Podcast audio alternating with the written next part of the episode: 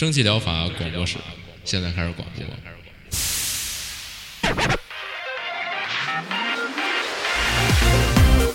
百无一漏萃取最新精品游戏，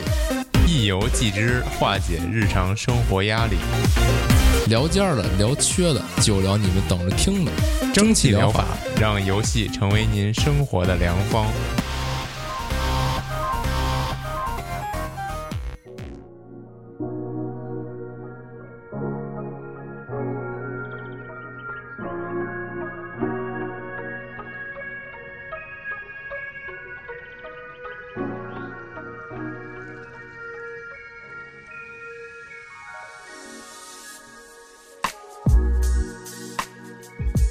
大家好，欢迎收听九月第一期一百五十九期正义疗法，我是饼干。大家好，我是阿希拉。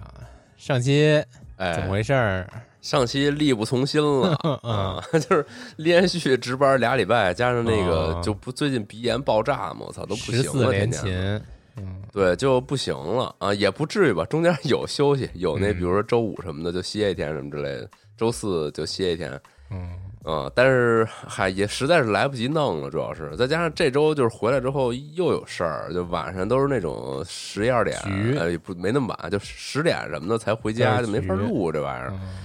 对，也没有，就是在公司加班嘛，有啥局？嗯，嗯，公司局加班局就实在实在没辙了，嗯，就说嗯不行，就那个往后延一周吧，嗯二合一了，这周等于这期是，嗯，这两天其实鼻炎好点儿了，挺挺真不容易啊，就感嗯觉能能能能那什么，能集中点精神了。就是这鼻炎这东西真是，那那个时段吧，嗯，就是眼睛鼻子嘴就都在烧灼，你知道吗？就没法集中精神，就感觉你在发烧。你想想你在发烧的时候，你的这个注意力是很涣散的，感觉特别的没精神。防狼喷雾一样。对，就是就是脱力了，失去了嗯核心力量了行啊。，这核心力量都长脸上了。啊，虽然这个隔了一周，本来说这期可能特别庞大，但是实际上阿克拉这个确实挺庞大的。我这个我又翻了翻吧，我就一开始还挺，就我还真拿出一堆堆来，然后后来就触发了，就是我一旦拿出好多挑不明白的时候，我就会触发一种机制，就是就都别就都别就都不想就都不想说了，就是嗯就是我会就是卡一道，就是比如说这个找出来的这些游戏吧，你要分个这个先后那，就是可能这几个就必说了啊，然后剩下的这一大堆呢都是拿不定主意了，然后后来我就干脆就全都给砍掉了，这就啊导致拿不定主意那些啊，啊。导致我首周超越你的是以前应该也超越过，反正就是你用这两周的数量超越了我一周的，可以，是，嗯。那就开始吧。那那来吧啊！这两周确实有一些非常不错的游戏。对对对啊，第一个这就特别牛逼，啊，你也觉得这特别牛逼啊？我也觉得呃，这特特别牛牛，逼，这特别牛逼。这个 是是 这这是什么呢？就是特别牛逼，是 immor 逼 immortality 不朽的，哦这个是之前那个他的故事那个制作组做的。他的故事大家应该挺熟，之前火了一段嘛，就是这个真人交互式，对真人交互式的这个、呃剧情推进游戏，呃，嗯剧情解谜游戏那女的嘛，对，然后这回我操，就更上一层楼。它这个依然是沿用了真人交互式这种类型，但是呢，它这回用了一个特别九十年代风格的电影风格来给你展示嗯这么一段，嗯，这么一段故事。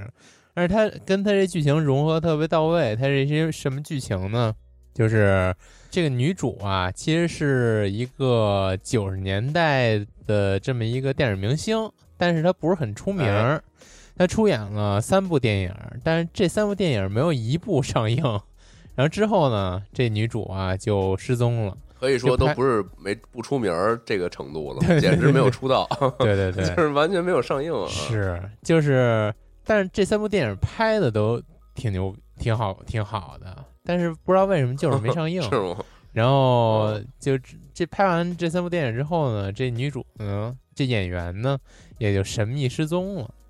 这可以理解啊，可以理解。这三部哪部哪部都没上，哪部都没上映，确实也是就淡嗯出大家的视野了。是是，然后再说回这个画面，就是那种非常非常经典的九十年代那种电影风格，然后比较知名的就可能《发条城》，大家可能都听说过，就那种，嗯呃，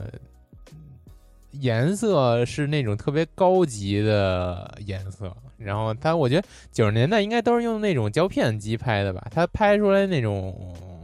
影片的色泽特别的好，就特别像那种古典画一样，就特别好看。就是它处于嗯既在那种真实的艳丽，又处在那种艺术性修饰之间的感觉，就特别有有有有效果吧。然后大家喜欢这种复古嗯电影的，肯定都都都知道。然后也不不不知道的，也推荐来这个主页看看。嗯，然后这个怎么玩呢？就是你作为嗯、呃一个解开这个女主失踪之谜的一个探案人员吧。你要做的事儿其实就有点像，嗯、电影的后期剪辑，就是你要拿过来这三部电未经上映的电影的原片呀，然后来用一种比较蒙太奇的方式来看每一部片子相关联的片段。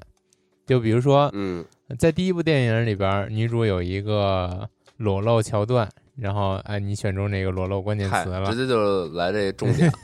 嗯对 就这游戏相当其他也之行狂暴啊！呃，也没有吧，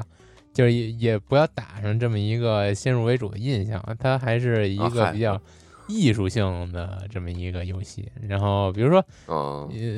呃，换一个别的举例，就是说，比如说第一部电影涉及到一个宗教性，这个宗教是一个，呃，这个电影虚构出来一个宗教，然后你再以这个宗教为关键词找第二部、第三部有没有这个宗教，有没有就是跟宗教相关联的片段，然后你都给筛出来，嗯然后一步一步来对比着看。然后比如说这三部电影涉及到宗宗教桥段的都看完了，然后你又发现每一部宗教桥段片段里边都有一个这个特写，或者说都有一个特就是那种特写镜头给到女主的什么某个比比如说啊什么发卡呀、手套什么的，你再以这个线索再引出其他线索，就是这样一个呃逐步推理，然后以每部电影的镜头，然后或者一些小的肢体语言来慢慢揣测这个女主在拍每每部电影的时候，她遇到的什么呀，一些她这个真实演员的境遇啊，然后以此来这个嗯寻找潜藏的逻辑与关联，嗯。然后它这个解谜过程，其实不知道大家有没有看过之前一部电影，那个叫《险恶》，是一恐怖电影啊。就是也是男主通过这个新搬到一个家，找到一些废旧录像带，然后通过这个录像带一点一点解开这个家前主人到底发生了什么。嗯，大概就是这这个意思，就是用一些本身录像这个形式，然后放在这个游戏，就是这个拍这个电影这个形式，只是一个完整人的人生的一部分嘛。本来就是碎片化的东西，然后你再用这个碎片化的东西，再推导出他这个真人的境遇，然后感觉还挺是挺对味儿的。再加上嗯是之前那个 Her Story 团队做的，我觉得这个逻辑性啊，然后解谜的要素啊，应该是毋庸置疑。然后目前也是特别好评，再加上他这个也说过很多次，这个画面实在是太太符合那个电影的滤镜风格了，然后巨喜欢，然后喜欢的一定来看看，嗯，感兴趣的一，定来看看。这游戏在 XGP 里，哎，哦 我操这也上 XGP，我操，太牛逼了是！XGP，我操，震惊了。是嗯，我感觉这种 游这也没，什么，就七十块钱的游戏嘛，为什么这么震惊啊？我总觉得 XGP 是它不是微软的吗？我总觉得 XGP 是更有有那种游戏性的游戏。大众风格的，对对对对对，没有，它好多，哦它其实还有不少呢这种还挺独特的都游戏进嗯 XGP 的，甚至会有陆陆续续进。一二一。你比如说，我现在打开 XGP，我看我就是，你比如说这个今年会出的这个《瘟疫传说》的续作，啊，哦，然后还有那个就那个就那叫什么灭世，就你知道吗？就哦。就那个枪都是那个嗯。特别及格肉这个嗯。啊，对对对，就就是那种肉体造物什么那种感觉，那那种就就就这玩意儿，它也在 XGP 里，所以行吧，所以这真说不好，反正就挺嗯。迷的啊。是可以。嗯。那下一个吧这这个这就到这儿吧。嗯，先说一个妙的，后边就接几个小普通的，然后再说一个妙的嗨。嗯，第二下边这我也真惊了，你来这么一个，我觉得这个画面还挺，哎，还就他刚上的时候，我觉得这画面还真挺不错的。就这个蜡笔小新，我与博士的暑假没有终点的七日之旅，就这个这个游戏，哦这是不是早之前就上了？它是不是一对直到对对 PC 啊？对我怎么感觉好早以前就这周刚上 PC，之前是 Switch 吧？好像是，嗯。啊其实说实话，这游戏中文配音呢？对对对，这游戏放 Switch 嗯更合适。它就是你扮演蜡笔小新度过一个暑假，然后就是哦有点类似于日本小学生特别就是经常出现的这么一剧情，就是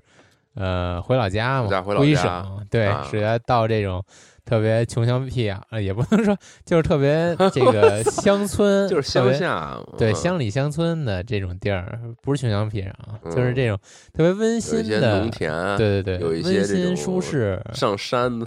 嗯，抓大独角捉虫，对，然后嗯贴近自然的突然让我想起来那个，嗯。我 我不知道大家有没有看过，之前看过一那个，就他特别一本正经的去聊那个日本的一些文化的一个小短片，然后里边就讲到那个这个城市都市的日本小孩儿在假期回到这个老家。然后会遇到一些什么，就是大家刻板印象里边的事情，比如说有那个乡下的乡下的这个特别青梅启蒙的大姐姐啊，对对对，然后还有什么这个一开始跟你特别不合不来的一个小男孩儿，啊说什么你们这城里人什么不懂，然后最后结最后这个假期结束的时候都是哎，再再来玩儿啊，狂哭 一定要再回来，然后。对对对，然后最后最后还那个吐槽说那个 第二，然后回回去回去过了一礼拜就忘了这人是谁了。是小孩对，儿这么一个短片还挺逗是是，好像有点印象，那个系列还挺逗，就讲各种那种大家刻板印象里的日本文化 到底什么样。是，其实这游戏疯狂吐槽，嗯。嗯，这游戏也挺刻板印象的，就是你 跟吗？跟就跟蜡笔小新啊，就是你是蜡笔小新嘛，就跟你爹和全家就是来到这么一个呃九州吧还是哪儿一个乡下，然后过一个暑哦假，然后你干的这些事儿呢，也就是跟小伙伴钓钓鱼、抓抓虫，然后看看博物馆，然后买买点那粗点心，嗯，大概就是哦。这样。就是有可玩性一般，就是它这个，呃，核心剧情还是就我与博士的暑假嘛，好像是你遇到了一个就什么复活恐龙、造恐龙的那种博士吧，具体我也不太了解 我操，就就是嗯就是稍微带点奇幻要素的这么一个日本小学生刻板印象暑假游戏，嗯、具体的我也没看过蜡笔小新，所以也不好多说了。啊，你哎也没看过呀？我我也推荐没看这是因为你看过呢。我没看过，我也没看过，我咱俩都没看过，这说什么呢？我！就我不是说了，它画哦面特别好，它画面就是都是那种手绘的，哦然后你这个人物是有点类似于纸片人儿的那种感觉，你就在这么一个画得特别精致手绘的乡村场景里边移动。这个这个场景是不动，就有点像《勇气模式录》，就是这场景是不动人是就时远时近的这种效果，嗯然后你自己在这个乡间地头里漫步，就还挺惬意的吧。赶上这么一个嗯夏天尾巴，尝试一下，我觉得也还不错。如果喜欢蜡笔小新的，可能就比较推荐。嗯，就像我跟饼干可能都没看过，就不不不不太懂了，就稍微说一句。是，嗯，就主要还是它这个画面挺不错的，我还是觉得。感觉这一两年这种类型的东西还挺精致的，嗯有点像之之前大熊农场啊对对对，我这样说呢，不就也挺哆啦 A 梦那个，对对哆啦 A 梦的农场，但是悄悄无声息了，有点感觉。嗨，这种还是比较对，吃粉丝，思想吧嗯，不知道。那就那就这样吧。行，嗯，下一个，下一哎个，下一个这看起来挺神秘的，对，下一个叫嗯、呃 reflex 啊，不让这么读啊，反思 prototype，、这是一个呃原型吧，算是。呃，就是呃就就是体验版吧，嗯、它这个又是一个极致 meta 的 Go Game，嗯，那这画嗯面就特别的普通，就是这种只有黑白两个颜色，然后还都是，嗯，怎么说呢？它这画风其实有点物语的那种感觉，就特别简单，有点像是用嗯 AI 拉的那种线条。就是都是线条，没有一点颜色儿，就是都除了黑的白的，还都是线简。单但可爱，嗯，但是啊，就他说的高级一点，就是那叫什么呀？高情商一点，而且他有点那种昭和的版画的风格，就昭和那种小小小说里边高插到我已，经都没有都没有概念了。就是这就有点昭和风的那种。嗯招贴画吧，那种感觉就还挺挺有风格的。哦说好听点，就是哎，高情商就是有风格，对，嗯、反正就让人看着挺舒服。我我去底下看，你知道吧？我啊在那个商店页底下看，我说看啊有没有那个他这个是会不会有描述他这个画面是什么风格，他这评论都挺逗，然后看底下，然后我看底下有一个技术卖点冒号，啊，对。然，后这个画面分辨率高达六四零乘四八这零，这不我写的 PPT 里的吗？啊，啊啊，嗨，你写这里边了，不是啊。这是这这是商店他制作页里边的吗组写自己写的，对，然后最后一条啊写出场角色胸部都很大，对，嗯，嗯，然后第二条是那个《梦日记》风格配乐，很洗脑，很容易上瘾，一段旋律十秒之内循环一次，就 十秒之内循环一次，嗯，你想想吧，嗯。反正它这个游戏，总之卖点就是，我觉得还是 meta 要素，特别是卖点是怎么 meta 呢？就是你在这游戏里边攻略的胸部都很大的这些女孩儿吧，她们知道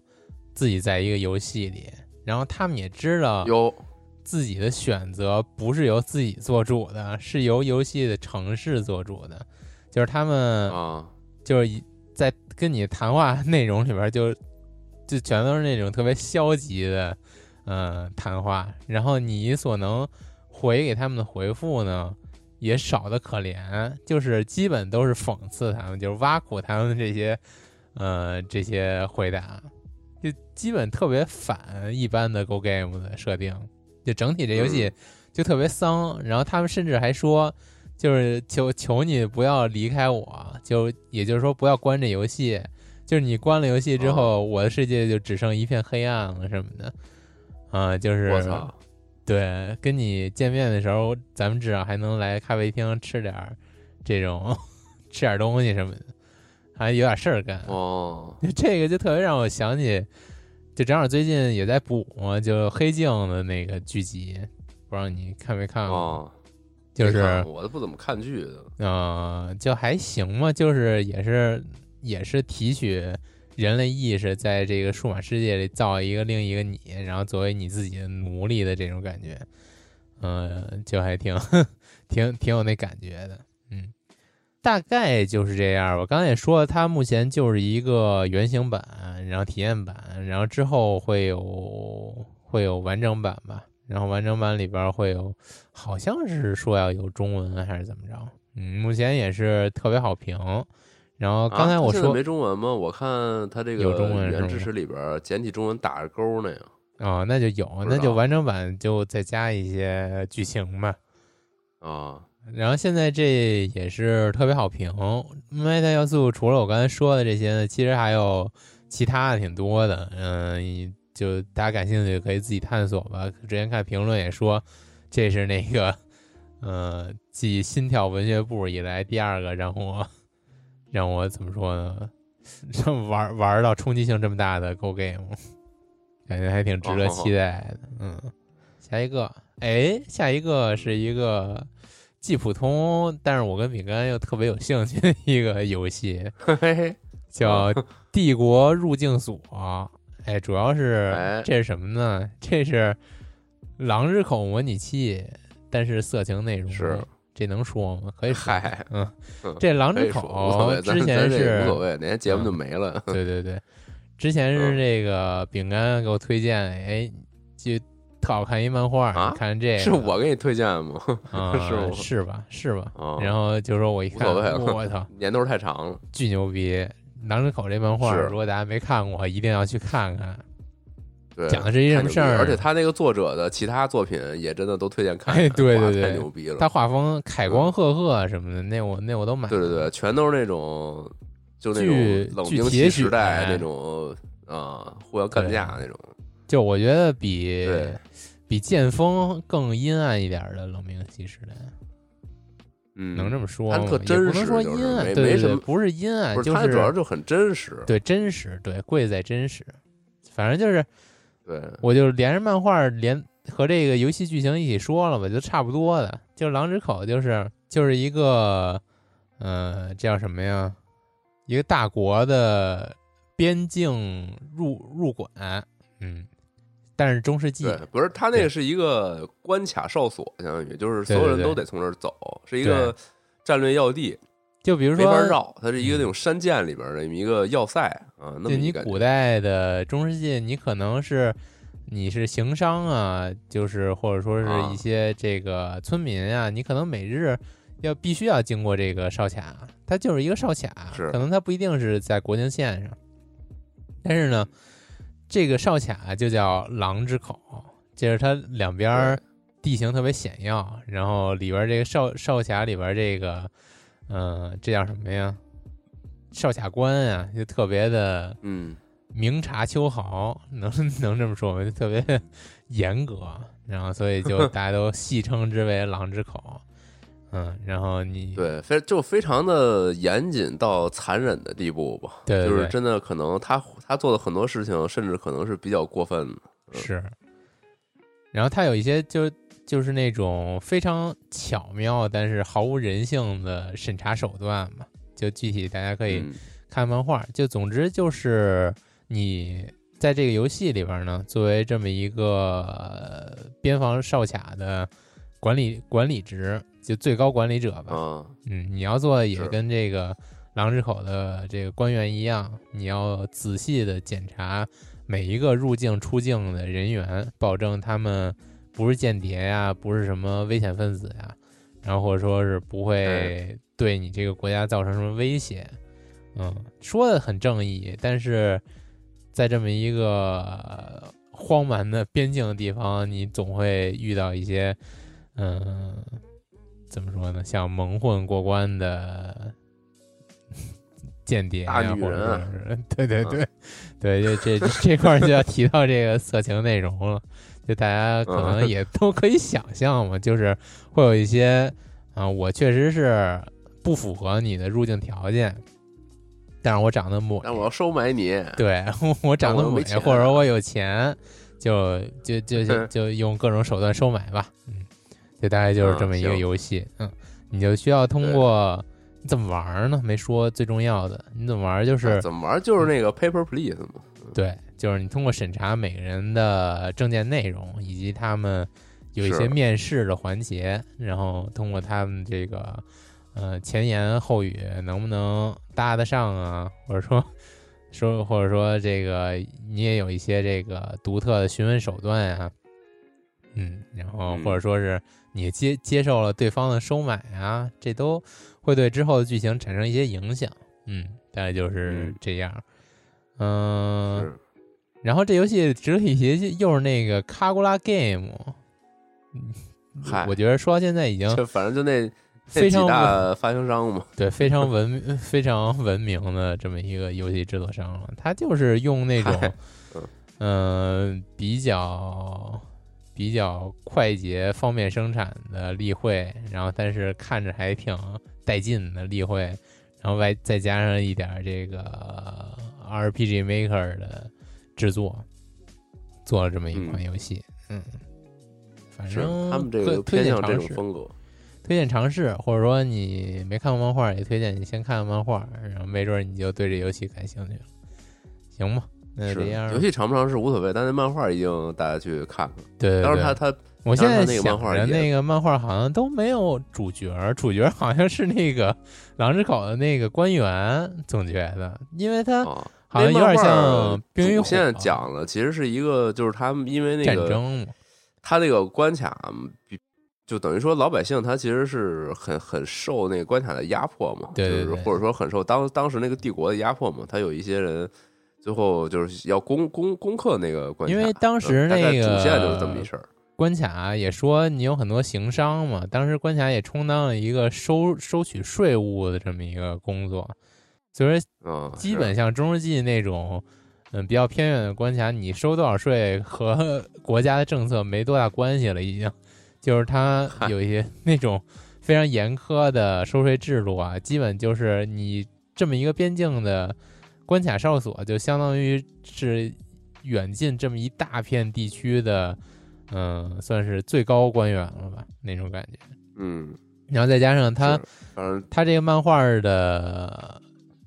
一开始有点像《冰与火》，就是让你觉得一开始以为是主角的人，歘一下死了，第二个上来又以啊，你以为他是主角吧，然后又死了，就这种。哦，是他那漫画，你每次看的时候出现新人物，你都特别。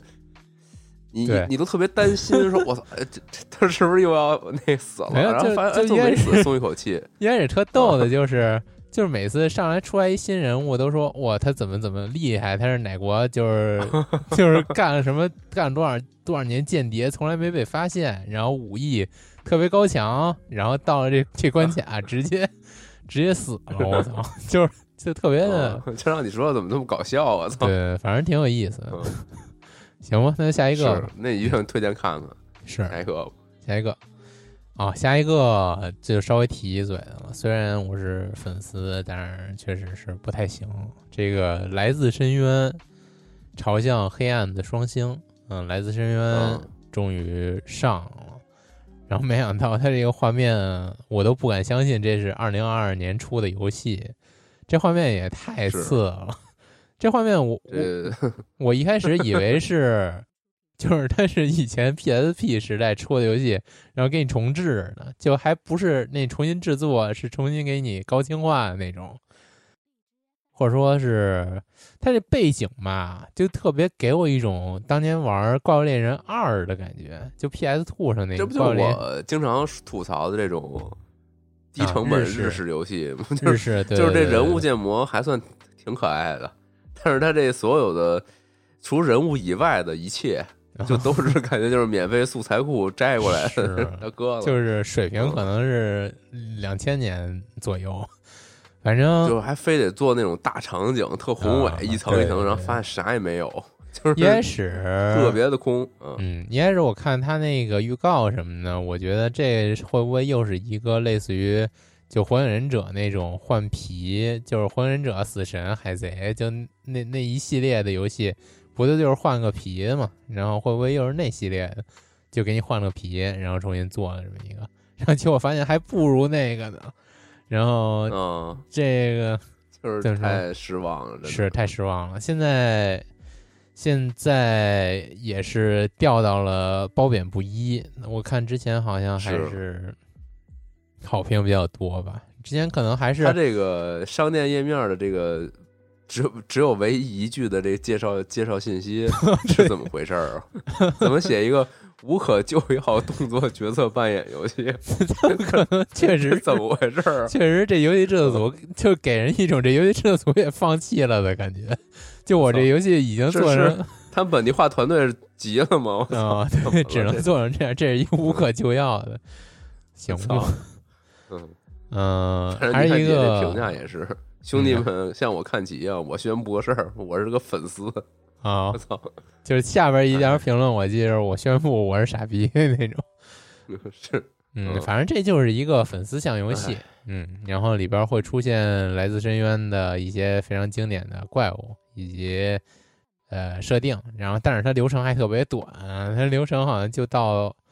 有黎明嘛，好像都没到黎明，就就过了不动清之后，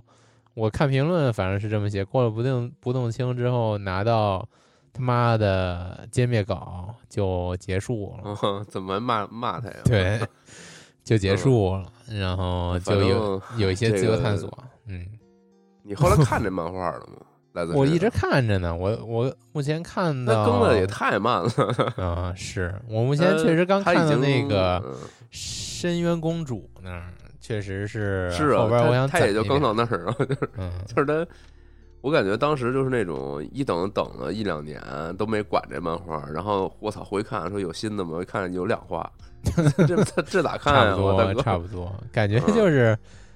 过黎明那块儿把作者燃尽了，之后不知道要怎么画了，有 有一种这种感觉。是嗯，有点儿，他这个确实这就是每有虽说更几话吧，但是有点凑数了有是是是，那就这样吧。吧嗯嗯，这还是一个粉丝向游戏，然后唯一比较致敬原著的就是他各种的死亡方式比较特别。嗯，啊 是吗就这样吧。对，比较特别也比较悲惨吧，痛苦，啊，就我操，就是原著那种感觉吧。行，下一个吧。嗯下一个叫《轨道连接》，这也挺不错的，我觉得。这个哎就是，嗯，画面特别可爱的那种，呃，算是流水线解谜，对，流水线那种解谜。嗯它既然叫轨道连接嘛，你要做的就是一个倒班，你要控制这个呃轨道上一系列的列车正常行驶。嗯，因为列车嘛，它行驶是匀速行驶，嗯、你需要嗯在它这个每辆列车的呃行驶到固定地点之前呢，你先把这个路线规划好，嗯，然后让它呃，比如说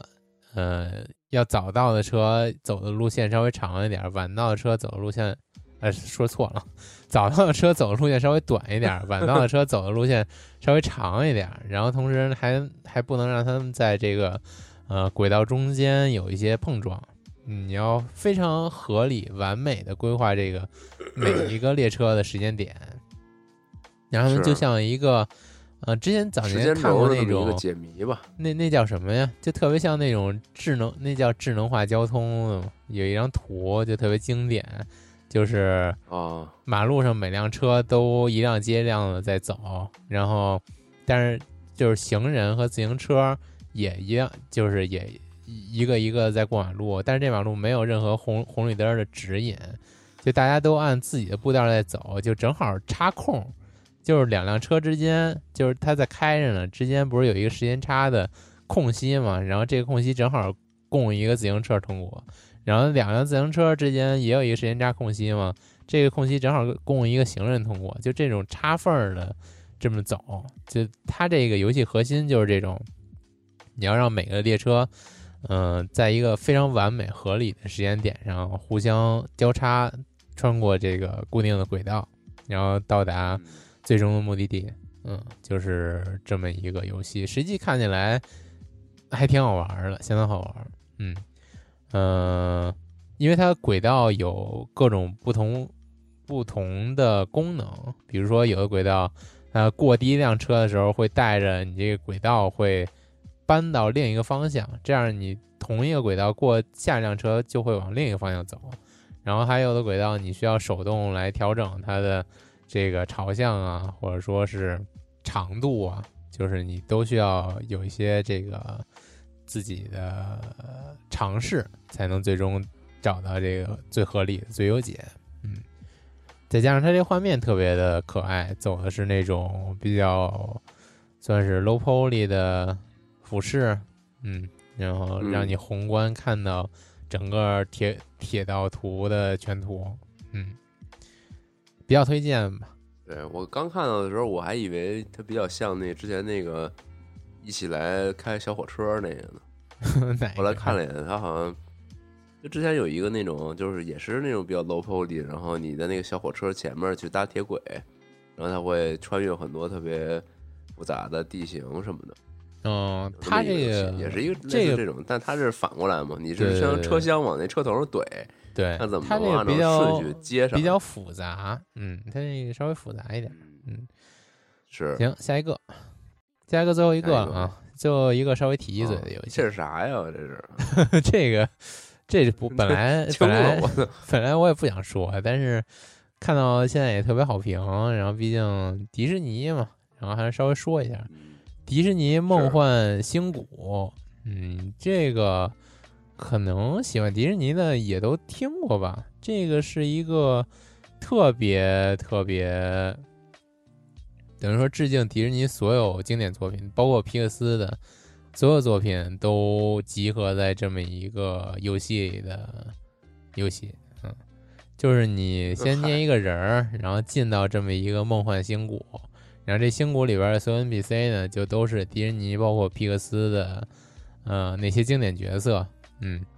呃，然后这些角色呢会跟你一起，或者说有可能一起冒险呀，或者说他们也会给你一些任务，你要完成他们给你的任务，嗯，然后或同时得到一些奖励。但是画面吧就还正常，我个人感觉有点模拟人生的感觉，嗯，就不是特别的人物，感觉也有点那意思，对，不是特别刻板的动作，对对对，但是那 些。动画角色你放到这么一个画面里边，其实也还行，因为它本身那角色就是这种感觉的角色嘛，就还是就还好，嗯嗯，喜欢迪士尼的，反正一定推荐来看看，自由度好像还挺高的，但是可玩性吧一般，它这些这些 NPC 给你的任务都一般般嘛，我觉得主要还是吃这个喜欢迪士尼这些角色的人。而且它这游戏目前有点小贵，里边还包含氪金要素。它好像分这种赛季，我也不懂它这个是不是赛季，有一些活动的，嗯，算算是说每季有一些活动吧。然后这些活动能送给你一些，真就模拟人生，就是装扮 你的庭院的家具，装扮你家家里的家具，嗯，大概就是这种感觉，嗯。主要还是过家家，就跟你童年时候喜欢的这些角色一起 一起玩儿，在这梦幻仙谷里玩儿。我看底下评论都说，就是男人都有公主梦，然后就得去给我当小公主，然后反正大家都 都是这种比较搞笑的评论。嗯，其实有点像是一个线上的迪士尼乐园，对，感觉对，就就在里边冒险嘛，生活啊，嗯。就最近我不是研究一些那个，也不是研究吧，就看了一点那些什么，比如现在现在比较流行，呃，不是流行吧，就是 狂扶持，这都不好说啊，就是就是不不像老讲那什么那个 NFT 区块链什么那东西，我怎么看这个看这个这么这么有那味儿啊？啊，是，你看这里边这个这些人的小衣服，然后装修这小家具，就是迪士尼出于这种，然后你比如说你。你参加，你跟这个，你跟这个小公主出去冒险，小公主送你一个小衣服，哎，你就挂着卖了，哎，是吧？还真是，想想多了，是这意思。嗯，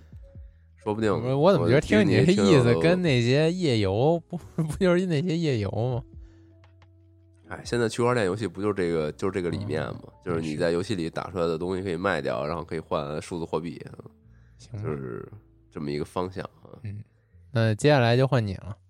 啊！那换我了。行，你这个挺挺可以的，讲了这么多，巨多！我靠，我这边这个其实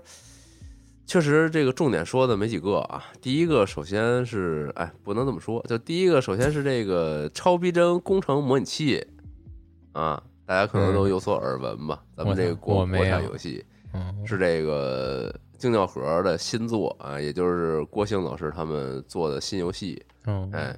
超逼真工程模拟器其实就是一个这种，嗯，用一个比较体素的这种画面风格去做了一个这种小人工程，就这种有点像那种这种全面战争。对，就是这种之前不有那全全战模拟器嘛，就有点那味儿吧，就是那小人都是那种火柴人儿，然后互相打，感觉有点很充满智慧眼神那种感觉。嗯对，然后这个游戏本身呢，它这个首先它有关卡去挑战，然后玩家也可以自己去编辑关卡，自己去做这种城防的模型，然后供大家来挑战啊，大概就是这么一个感觉。然后这这个游戏的这个你你你是一个宏观的这么一个操控啊，你去操控这个整体的部队怎么去攻城，当然你也可以切换至这个英雄单位，然后去。玩一个类似于奇卡那种视角的这么一个皮卡嘛，嗯，反正目前是刚上，还在这个 E A 阶段嘛。然后我看评论区也有人说是说，目前确实是内容比较少啊，然后可能也会还存在一些 bug。期待一下后边它怎么更怎么修吧。嗯，它本身我是觉得这个之前就这游戏公布的时候，我觉得挺有意思的吧。就是那会儿郭兴老师有一天突然发一视频，说什么呃假期跟家待好几天也没什么事儿，就就捏了点小人儿在这儿瞎打什么的，然后然后我也我当然我也不知道当时他那是这个计划已经运作起来了，还是说他真的就是 觉得好玩儿，做了几个小人儿，然后然后觉得这事儿确实能成，然后就把它做出来了。我觉得这种、这种开发精神还是很很很打动我的。嗯，行一会儿买一个支持一下啊。哟，这没有叉然后 G，这个就对，这肯定不叉 P 啊，嗯 就是一个独立游戏啊。嗯然后下一个，下一个是属于我看就觉得特别的爽，分享给大家。但是我怎么觉得这游戏你你以前好像说过似的？我在朋友圈发了一个，哦，没说过，哦嗯是这个 Project Gunship 炮舰，呃，炮代号炮舰啊，这种感觉。嗯，这炮舰啊，大家都知道，就是 AC 幺三零空中这个空中炮舰，空中哦这有，特指，就是大飞机啊。对，就是这个 AC 幺三零嘛，就是这种哦大型的飞机这种空中堡垒。对，然后我我我我这个知道这个名儿，这个这个这个机型什么的，其实就是当年玩 COD，哦，因为你想玩 COD，其实它这个现代战争这个这三部曲系列里边，我这个好像我不知道是不是每座都没缺席，反正它这个是特别容易。特别常见出现的一个单位就是空中支援打击，是对，你想你以前玩儿，嗯，可能以前的 COD 什么的都是呼呼叫炮击什么的，就帮忙炸，前面就炸就完事儿了。但是，但是你后来那个空中打击，就是甚至有的关卡，你就是负责空中支援的那个视角。啊，对对对，你就是炮舰什么的炮对对对手你自己选，对选指哪儿打哪儿，对，然后你就这么说，虽然不好，但是就真的就特爽。你看那个地图上那个小人儿在那跑，然后你 梆一炮过去，就给他们都解决了啊。是反正就就就引用阿尼亚的话，人像垃圾一样啊，是，啊，不不该不该啊。但是确实这个太他妈爽了，我甚至觉得，我以前反正玩过这几代 COD，我第一喜欢的那肯定大家都一样，就是这个潜入狙击关卡，这肯定是大家是最爽的。嗯，对，然后其次之外，我觉得可能就是这环节了，就是你去当一些推这种远程支援单位，嗯。比如说他有后来那个科技发展了之后，有那你当无人机去给他们侦查那个楼里的状况，还有那个打掩护什么的，然后以至于这种就是高空炮艇、炮击支援什么的，简直就特爽。他这游戏就是一个纯让你当那个炮艇炮手的这么一个游戏，你看到的都是那个红外的那种成像的嗯地图，然后热成像出来的那种，然后你有这个各种武器、炮舰上面的机枪啊也好，炮也好，或者说是其他的，我就具体不是特别确定啊。然后就是你去辅助地面部队去执行一些任务，或者说单独就是你来执行任务，就这么一个非常专的游戏啊。画面本身还挺酷的，而且它这个游戏强调一点就是，呃，它这个场景里边的建筑物是那种就是就实时计算破损的那种的，哦就是你你可以，比如说这个敌人去建筑物里隐蔽了，那你完全可以把这个他们的掩体也一块炸碎，是一样都可以被打爆的，嗯，这比 COD 可牛逼，这 COD 当时可是不能打爆建筑物的，确实嗯，COD 什么年代？这个就是 COD 那就很简单，就是一个嗯。体验嘛，那这个是彻底做成游戏了，那还真挺牛逼，是其实这种这种类型，我觉得早年可能那个手机上会有，就是手机 Pad 什么的会会有这种游戏啊。然后到现在做成这么这么高端，放在 PC 上，感觉还挺牛逼的。行，嗯再下一个，再下一个的话，一个比比较比较有创意或者说比较独特的一个游戏吧，叫 The Dark Egg，黑蛋，嗯，黑色之卵。我操嗯，霸王之它本身这游戏是一个，哎，有点那意思啊有点那感觉，嗯嗯，呃，我一不，我就就就有点儿啊，就 就是它这本身这游戏是一个呃纯灰白黑啊灰白黑配色的一个画面，嗯，然后本身呢是一个偏文字驱动的，就是它是那种没有具体画面，呃，只有一个整体 UI，然后在 UI 的一个主窗口里边会描述当前发生了什么事儿，然后你通过这些文字呢，去就是你去 YY 嘛，去臆想这个当当前的这个的呃有点这意思吧，单人的一个这个跑团啊、呃文字驱动的一个冒险啊。就之前我不是推荐过那个 Choice of Games 那个公司的游戏嘛，就是他们是那种就嗯纯文字，啥也没有，也没画儿也没声音，就是你嗯纯粹的需要靠你想象力去冒险啊。这个就是稍微还有点儿，就是有点儿 UI，然后以及它这个呃可操作的这个就是可操作的这个面板里边，它其实是有一点那个示意图。就你比如说你在一个村落里冒险去寻找，或者说你去转移到其他地方，你那块是有一个那种交互面板的，嗯，然后甚至说就是打起就是和其他的这个怪物啊或者什么的去干起仗来的话，你也会有那种小的那种棋子儿、小 token 代表你的那个位置，然后你你也会有一些相对的这个移动什么之类的。但是它主要的一个操作还是基于这个基于文字，就是你去选择你要干嘛干嘛啊。嗯然后本身也也是有一些这个成长要素的，你可以加点儿，加你的什么攻击力啊、呃生命值、速度啊什么的这些东西，是有有有一点这个 RPG 要素，哎，然后整个它在这个框架吧，反正是这样，然后有一个比较简单的、比较王道的故事吧，就是说。呃，你这个故事发生在一个岛，这个一这个岛呢也是远离大陆，然后也是有很很久以来都没有人从这个岛上就回来过，就甭管说这岛上有没有人，这个人有没有出来，或者说是谁好奇说想去这个岛一探究竟，这一切都没有回来过人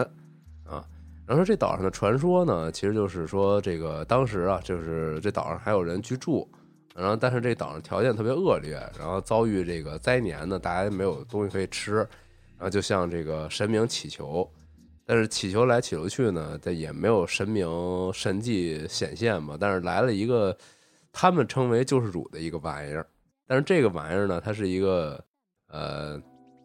它有非常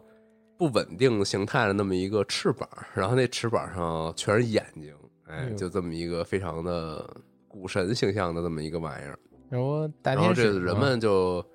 啊啊是，确实是那感觉，嗯，天使，啊，就是一个一个环儿，上面都是眼睛嘛，嗯嗯。嗯，然后呢，他们这地儿人就因为也没有办法嘛，就向他朝拜，然后向他去就请请求指引，对，然后这些人呢，他也逐渐丧失自己作为人的特征，嗯，然后取而代之呢，嗯就是身上全是眼睛，哎，就是都是也都变成这样啊。然后这个岛呢，就是它那画面嘛，就是就是它只有预告片里有一点那个画面，就是相当的不可名状，就这些人逐渐就由眼睛所取代了，就是这种感觉啊。然后就有有这么一个早年传说吧，相当于啊。但是你主人公呢，就是想还是想去这个岛上一探究竟，因为他这个岛上呢，在他这个岛屿深处啊，呃，埋藏着或者说就是保管着这么一个 Dark Egg 啊，哦这 Dark Egg 就有如神力，可以实现你的愿望啊什么的，就是就这哦种民间传说嘛，就拿到它者就可以一统天下了，就有点那种感觉。你就得寻这 Dark Egg 啊，就这么一游戏。因为最近咱们不是那之前做游戏来着吗？我就嗯最近就特别好奇一些这种就是比较形式比较独特，然后看起来又不是很难实现的一些游戏啊形式，反正就还挺逗的。是嗯，推荐大家可以来看一下，就挺挺还挺有想法的吧。是，这这游戏看着确实纯文字，确实像是参加那种小游戏比赛那种作品。啊，而且它他说不定就是吧，我我没太注意，嗯因为他嗯它还免费嘛，他就不花钱，啊它就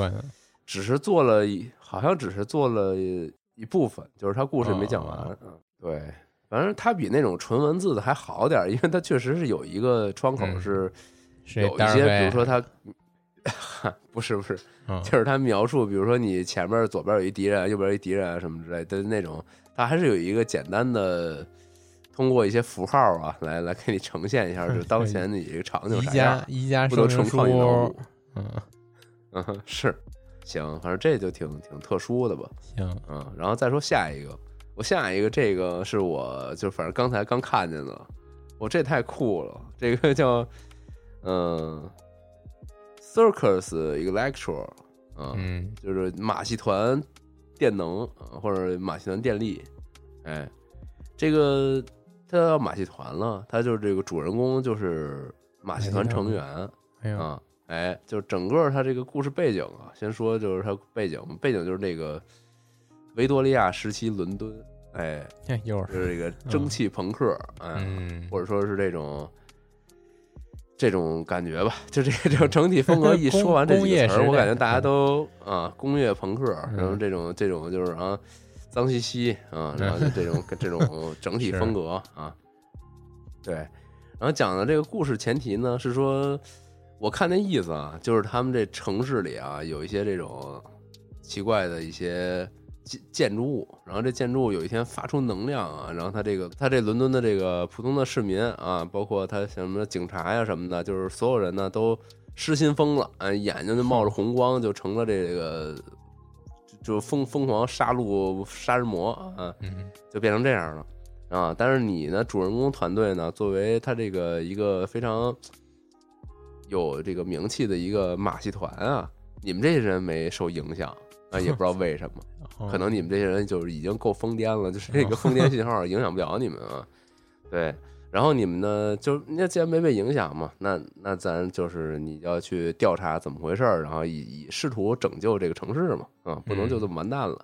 啊。然后这个冒险就开始了。它这游戏啊，为什么我觉得特别好呢？因为它这个玩法啊，就完全就是这个 Darkest Dungeon 啊，罪案地牢哦啊。你需要组建一个四人的团队，然后这个团队呢，它也会分这个前排后排，而它所有的这个能力啊，也会分，比如说前排打后排，后排打前排啊之类的这种限定啊。你比如说你是一个这个大力士啊，那种马戏团举重大哥那种的，那你就站前排当这个扛线儿的嘛啊。嗯那你你你可能也就只能打到前排，比如拿你那个杠铃就抡人家什么之类。嗯，好，这个它有一点好啊，就是它不是卡牌，我操，它终于不是做成卡牌游戏了，太太牛逼了啊！它这所有的动作就是就是刚才不是说 Dark Dungeon 吗？它就是固定的一些技能，就是不同人物它有相对来说比较固定的可以使用的技能啊。嗯，但是对于他就是怎么，他这技能并不是所有都能用，因为刚才不也说嘛，他会受到他这个前排后排的什么所有位置的这个影响啊，前排、中排、后排打到谁啊，有些人有些技能在某些位置呢，它是会锁定住的啊，就这么一个玩法啊。当然，它整个冒险也是，就是和 Darkest Dungeon 就是完全一样，它就在一个大地图上选择一个走向，然后当然最终节点最呃最终的终点肯定就是你们去揭发它整个这个大阴谋是怎么回事儿嘛，嗯。梦云感觉又是特斯拉的事儿，嗯。啊是有点那感觉，具体到底怎么，反正它里边最后这个预告片儿最后留点那种小小伏笔或者说小悬念，就是还有大机器人儿啊，啊有这个又是 有这啊个机器人儿大高啊达，嗯。那当然，你的这个敌人啊，其实也都是一些比较很风格化的敌人，就是你那些敌人感觉也也是挺，好像也是一些那种马戏啊，或者说是一些这个伦敦的警察呀、哦。还有一些什么，就反正都不是什么普通老百姓的形象，就都嗯。特别有那个时代特色吧。嗯。对，比如说这个警察都骑一个独轮车，也不知道为什么，好像他们就所有人都不甭管他是不是，他可能是一个教授，团他可能是一科学家，哦。对他全都疯癫的马戏团化了，就是只有你们这个原原初马戏团没有受这个影响。我操深了，嗯对，我操，确实，嗯，嗯再加上他这个美术，我操，真的就巨好。啊行虽然是一个这种策略，就横向那种策略，但是它全都是三 D 的形象，嗯而且做的也都非常的细腻，推荐大家来看看吧。它这个感觉是很好。嗯行行，然后最后一个吧，最后一个这都多长时间了？我操，久违了，时录了可能得可能得突破一小时了。嗯最近一直就咱尝试录一些那种就是很相对来说比较易听的嘛，就是三十多分钟就完事儿了。是对，然后这期反正就是两期并一期，咱就时间长一点。又变成一一最后一个叫嗯，是最后一个叫这个 ORX Ox，嗯，但是它这中文翻译叫《城堡之巅》吗，怎么翻译过来的？我也 不是我也不知道啊。特种简写吧 O？R X，嗯呃，但是这 Orcs 就是兽人的意思呀，就是哦就是那呃，他可能就是意意会了，也就是是不不按照他这嗯缩写走了。是啊，它这个是一什么呢？大家可能阿克兰能看这张图，但是大家看不见，就是它，它是它是在卡卡颂的基础上做的延展的游戏啊，你能想象吗？我操，也想象不了。不是呃，我操，我有点忘了，我这名儿我知道，但是我具体卡卡忘颂就是一个特别经典的，那叫啊什么呀？大富德式桌翁游是吗？啊，桌游，哎，不是，不是，不是，不是，咱咱玩过吗？不是玩过吗？在那个对玩过玩过西安，嗯，啊，还还真是在。你说我们去西安旅游，然后他妈找一桌游吧，然后玩桌游，看送，我操，嗯，嗯，真他妈惊了啊！西安那店主可能都惊了，说他妈从北京来来我这玩桌游，可蓬荜生辉啊！嗯，吃了一个葫芦头，玩一个卡卡颂，是，可能实在哪儿也不想去了。啊，是嗨，就是这，我操，外边打雷了，怪不得今天这么热，原来憋着他妈大雨呢啊！嗯先不管他，咱赶紧录完啊。他这个怎么就是哎，我还是说一下什么是卡卡哎颂吧。说吧，卡卡颂还行，卡卡颂，这卡卡颂就是一个经典桌游啊，就是大家这个，比如说三五个人一起玩儿，那他你你就会有一些手牌，比如说你在这块儿拼这个呃拼道路啊、拼城堡啊、拼农田呀、等等的这些有这种小地块儿，那这些地块儿呢，又必须按照它这个地块规律进行拼，比如说这个这个地块是一个三岔路口，那你就只能在这个地块的附近去延展它一个道路。然后这个个地块是一城堡，你就不能在这城堡边上拼路，就是你必须符合它这个图屏图像这个地图的这个样式，你不能瞎弄，哎，就这么一个基础规则。然后这个桌游呢怎么赢，就是比如说，呃，你最后就是把你这一块儿，比如占着你的这个小骑士的这个区域呢，你把它拼的特别好，拼的比如路特别长，然后地块特别多，城堡特别多特别大，哎，你就能赢，就这么一个很经典的这么一个游戏玩法，哎。然后它怎么跟这个游戏结合呢？